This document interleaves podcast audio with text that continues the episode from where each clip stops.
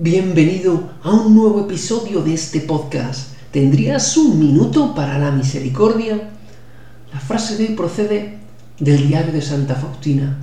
En él leemos que Jesús le dice a Faustina, derramo todo un mar de gracias sobre las almas que se acercan al manantial de mi misericordia.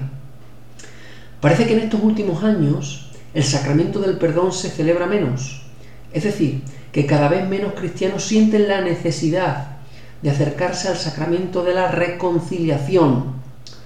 Puede que existan múltiples razones para ello, pero hoy escuchas una frase que te dice todo lo contrario, que de alguna manera pone en valor este sacramento, ya que Jesús afirma que entregará muchísimas gracias a los que se acercan a su misericordia.